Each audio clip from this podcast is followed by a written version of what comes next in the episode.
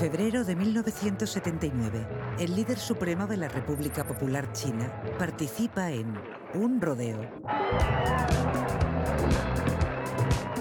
Deng Xiaoping es el primer político chino de gira por Estados Unidos. Hasta le organizan una visita viva a la NASA. Después de 30 años de aislamiento, la China comunista reaparece en la escena internacional. Y Deng deja bien claro que están preparados para abrirse al mundo, en el plano económico. Él aún no lo sabe, pero este cambio será muy beneficioso y superará las expectativas.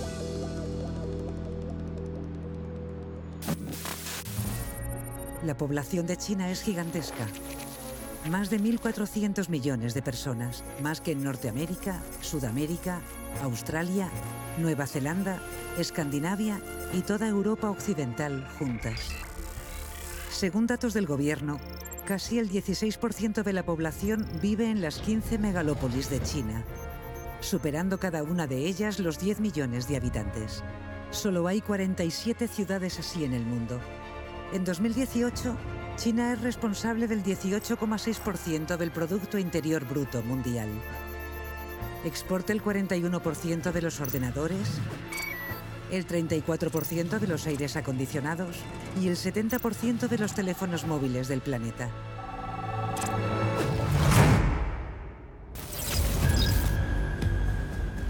China se ha convertido en una potencia económica mundial. ¿Cómo ha llegado ahí? ¿Y por qué el resto del mundo ha tardado tanto en percatarse de su ascenso a la cima?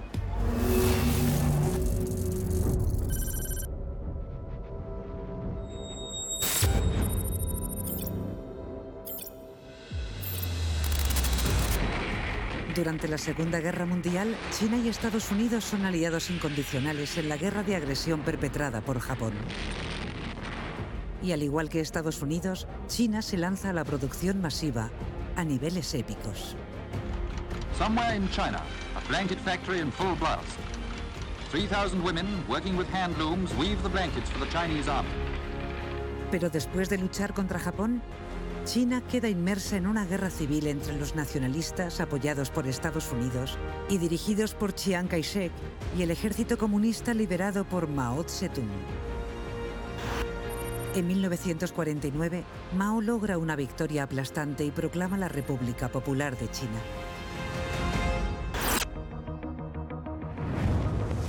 En la China de Mao, todo el mundo debe compartir su riqueza y esa comunidad colectiva estará representada por el Estado. China deberá ser completamente autosuficiente en lo que respecta a las finanzas, los alimentos y los bienes. Desaparecen la bolsa de valores y las relaciones diplomáticas o económicas con el occidente capitalista.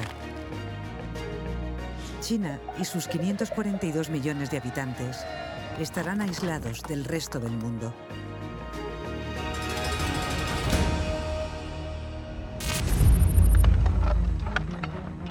Para modernizar esta meganación basada en la agricultura, Mao anima a millones de personas a abandonar el campo y trabajar en las fábricas. Y para tener la garantía de que nadie discrepe, inicia la revolución cultural y castiga a los disidentes a confinamientos en campos de reeducación. Los grupos paramilitares atacan a la burguesía intelectual. Muchas ciudades quedan abocadas al caos mueren un millón de personas. Mientras que China sufre una hambruna generalizada, un sistema corrupto y la ruina económica, el resto del mundo opta por mirar para otro lado.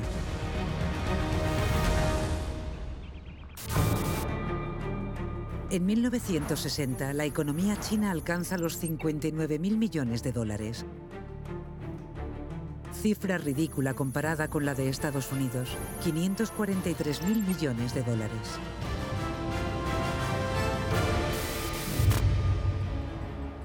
Pero a principios de los 70, Estados Unidos decide que es hora de ganarse a Mao y aprovecha el cisma que se ha producido entre él y sus homólogos comunistas de la Unión Soviética.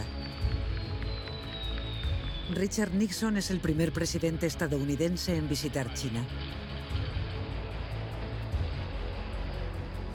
Tras 25 años de aislamiento, Mao parece dispuesto a restablecer los lazos con Estados Unidos y Nixon a impulsar una democracia al estilo estadounidense en China.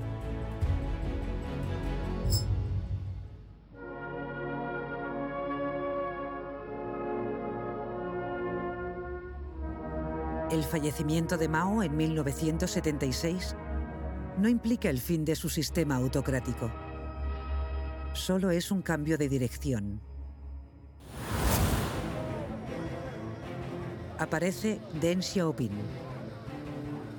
Cuando toma las riendas a finales de 1978, dice alto y claro que aunque su partido no va a renunciar a un ápice de poder, China se planteará abrirse a Occidente si eso trae un beneficio económico. De ahí la desenfadada visita de Deng a Estados Unidos. Está enviando un mensaje al mundo. La China comunista está abierta a negociar. Primeramente se embarca en un programa de reforma económica. Crea cuatro zonas económicas especiales, o ZEE. Eso permite jugar con unas normas distintas a las del resto de la China comunista. En ellas, las fábricas podrán exportar bienes a Occidente y los importadores podrán comerciar con los países capitalistas. La idea es que estas zonas atraigan la inversión extranjera y sean minimotores económicos para el resto del país. Y es una gran idea. Espectacular. Just three years ago, this area housed a few villages and paddy fields. Today, it is a bustling commercial site an industrial city being built from scratch. Los líderes chinos dicen que con las ZEE están experimentando con el comercio internacional y que siguen comprometidos con los ideales del comunismo y de Mao. De las primeras zonas económicas especiales es el pueblo pesquero de Shenzhen, de 59.000 habitantes. En el año 2016 cuenta con 12 millones de habitantes. Su PIB per cápita aumenta un impresionante 24.569%.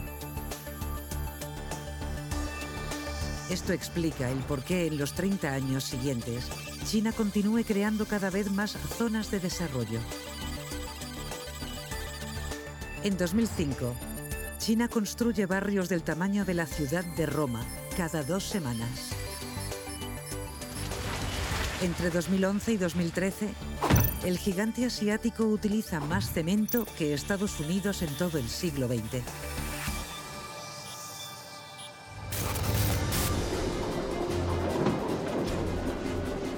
En las primeras ZEE, los gerentes de las fábricas aprovechan la mano de obra china para producir cantidades ingentes de exportaciones a bajo coste y la productividad se dispara. Setting up in the development zone means tax-free profits, low rents and endless cheap labor. En una de las ZEE, en la provincia de Cantón, hay una mercancía que destaca.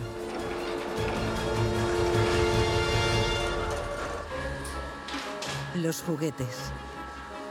Esta zona, con más de 1.500 fábricas de juguetes y exportaciones de miles de millones de dólares al año, se convierte en el productor de juguetes más grande del mundo. Anywhere else, this is called capitalism. Here, it's titled Socialism with Chinese Characteristics. Este socialismo con características chinas permite al coloso asiático satisfacer la gran demanda de Occidente de artículos baratos. Económicamente, China avanza, pero Estados Unidos sigue liderando. Entre 1980 y 1990, la economía de China casi se duplica. Pero también la estadounidense que sigue a la cabeza.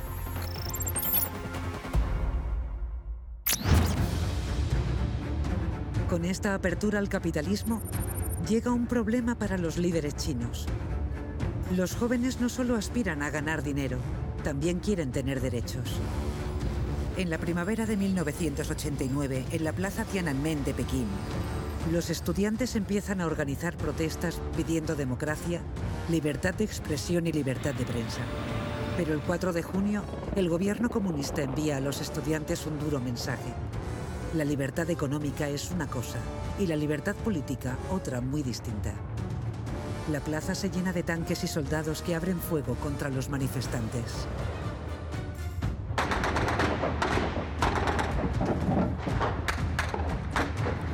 Gobierno chino nunca ha publicado un número oficial de muertos, pero el suceso se conocerá en el mundo como la masacre de la plaza de Tiananmen.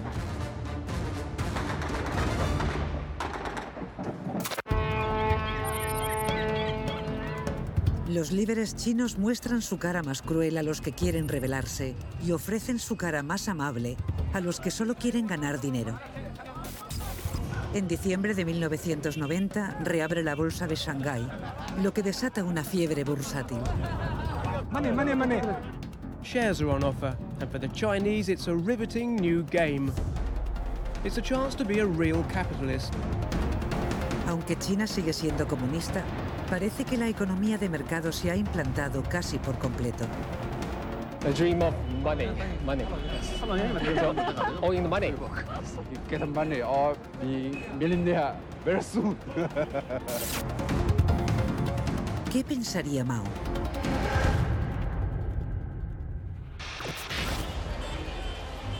A finales de los años 90, el éxito económico de China es claramente una evidencia. El recuerdo de los asesinados en la plaza de Tiananmen y de las libertades por las que luchaban se desvanecen al subir los salarios y mejorar la calidad de vida. Las empresas extranjeras abren sucursales en el país para llegar a los millones de consumidores chinos. Los artículos de lujo extranjeros pasan a ser un símbolo de estatus muy codiciado. Pero para la mayoría de los chinos, esos artículos de lujo extranjeros son prohibitivos. Y surge una demanda masiva de productos falsificados. Una elevada entrada de ingresos para los fabricantes. Las falsificaciones representan hasta el 8% del PIB de China. Okay, so here we have the new Bond DVD. In fact, we have the whole Bond uh, series here, and this is just the tip of the iceberg when it comes to China's counterfeit culture. Sometimes it feels like everyone's faking it. Polo shirts, Burberry scarves, no Western brand is safe. Rápidamente, las imitaciones hechas en China no tardan en hacerse hueco en todo el mundo. Y a las marcas originales no les gusta. This Chinese chocolate maker is being sued by its more famous rival. Ferrero Rocher complain the product is too close for coincidence. This is Chinese name. This product is made in China. Is no. This, this is just a English name. This is Chinese name. China quiere formar parte de la Organización Mundial del Comercio para afianzar su estatus en el escenario internacional. Para ello cuenta con el apoyo del presidente Bill Clinton.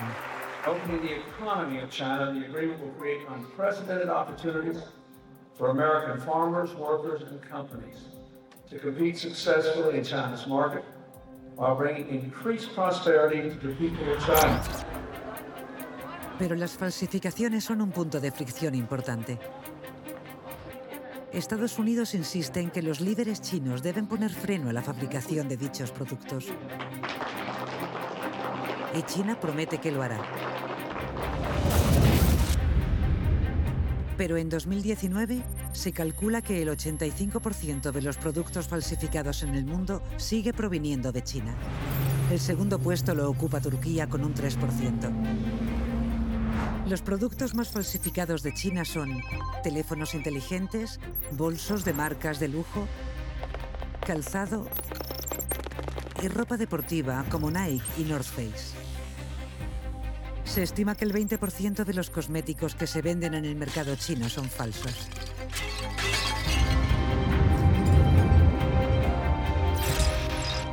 En los años 90, el resto del mundo quiere que China abra sus mercados controlados por el Estado a la competencia del exterior. Consideran que no es justo que el gobierno bloquee las importaciones, mientras llena otros países con sus exportaciones. Una vez más, China promete colaborar para intentar equilibrar el comercio. En noviembre de 1998, Estados Unidos apoya la entrada de China en la OMC. Earlier today, the United States and China reached an agreement on the WTO. This is a truly historic achievement. Clinton espera, al igual que lo hizo Nixon, que el gobierno autoritario de Pekín afloje el control sobre su población a medida que aumenten los negocios con Occidente. Quizá ese optimismo es el que impide a las potencias extranjeras ver en lo que se está convirtiendo la economía china. En 1998, la economía de China alcanza el billón de dólares. Pero Estados Unidos sigue a la cabeza con 9 billones de dólares.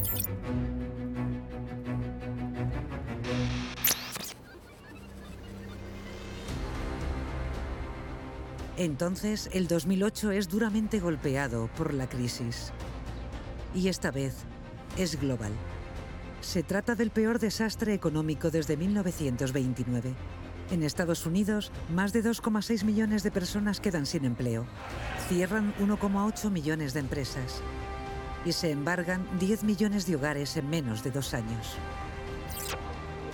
En diciembre, también afecta a China. Cesan las exportaciones a Estados Unidos. La gente ya no compra tanto como antes.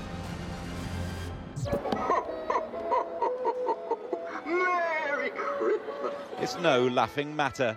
Someone cancelled Christmas as China discovers that all that glitters is no longer sold. En China se cierran muchas fábricas, entre ellas las que produce precisamente el símbolo de la temporada. The world's largest Christmas tree factory lies derelict. All around here, you will find dozens of factories like this that have collapsed under the weight of empty order books, an empty and rusting reminder that in the global economy, the global downturn knows no boundaries. Pero no olvidemos que en China el Estado lo controla todo. Y al nuevo líder supremo chino, Hu Jintao, no le preocupa. Con la abultada cartera del Estado se compensarán las pérdidas. 发展社会主义民主政治，必须坚持中国特色社会主义政治发展道路。 Sin libertad de prensa ni oposición política que cuestione sus decisiones, el gobierno autoriza sin pestañear un rescate de 586 mil millones de dólares. Así, las fábricas chinas pasan de producir bienes para la exportación a fabricar bienes para los consumidores nacionales. Para China, la crisis de 2008, más que un golpe, es un aviso que le obliga a replantearse la situación. Y su recuperación es rápida.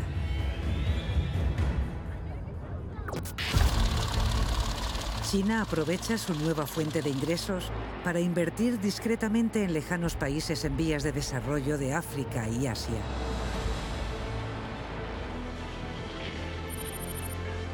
Uno de sus proyectos más ambiciosos es el del Cinturón y Ruta de la Seda. Se trata de una serie de proyectos de infraestructura en todo el mundo. Entre ellos destacan una vía férrea de 12.000 kilómetros que parte de Yiwu, en la costa de China, y finaliza en Londres. Una impresionante red de autovías que conectan el este de China con los puertos de Pakistán. Y un gasoducto de 1.833 kilómetros para transportar gas natural desde Turkmenistán hasta la frontera china, cruzando Asia Central. China ha invertido más de un billón de dólares en proyectos de infraestructura en diversos países de todo el mundo.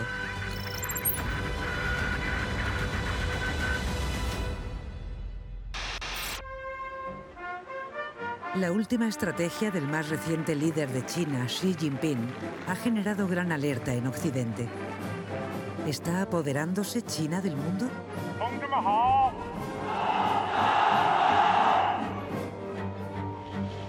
Quienes apoyan las inversiones internacionales de China aseguran que estos proyectos salvarán a millones de personas y crearán puestos de trabajo en los países más pobres. Los detractores que es una apropiación de tierras a golpe de cheques que no de espadas. Sea lo que sea, estos proyectos están aumentando la riqueza general de China a un ritmo frenético.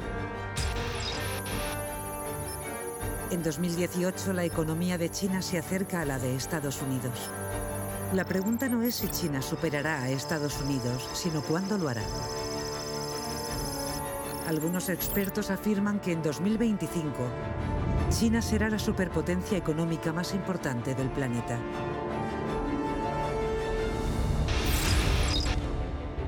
Hace menos de 50 años, Nixon veía a China como un país que no podía seguir el ritmo a los demás. Hoy, son los demás países los que no logran seguir el ritmo a China. La mayoría coincidirá en que su capitalismo patrocinado por el Estado es eficaz en lo que a obtener beneficios se refiere, quizá incluso mejor que el caótico sistema democrático de Estados Unidos. Pero la historia nos enseña que las naciones no pueden sustentarse solo con éxito económico y poder. ¿Cómo sobrevivirá China a largo plazo? ¿Exigirá la gente más libertad y más poder de decisión? Sea cual sea su futuro, lo que está claro es que ya nadie mira para otro lado en lo concerniente a China.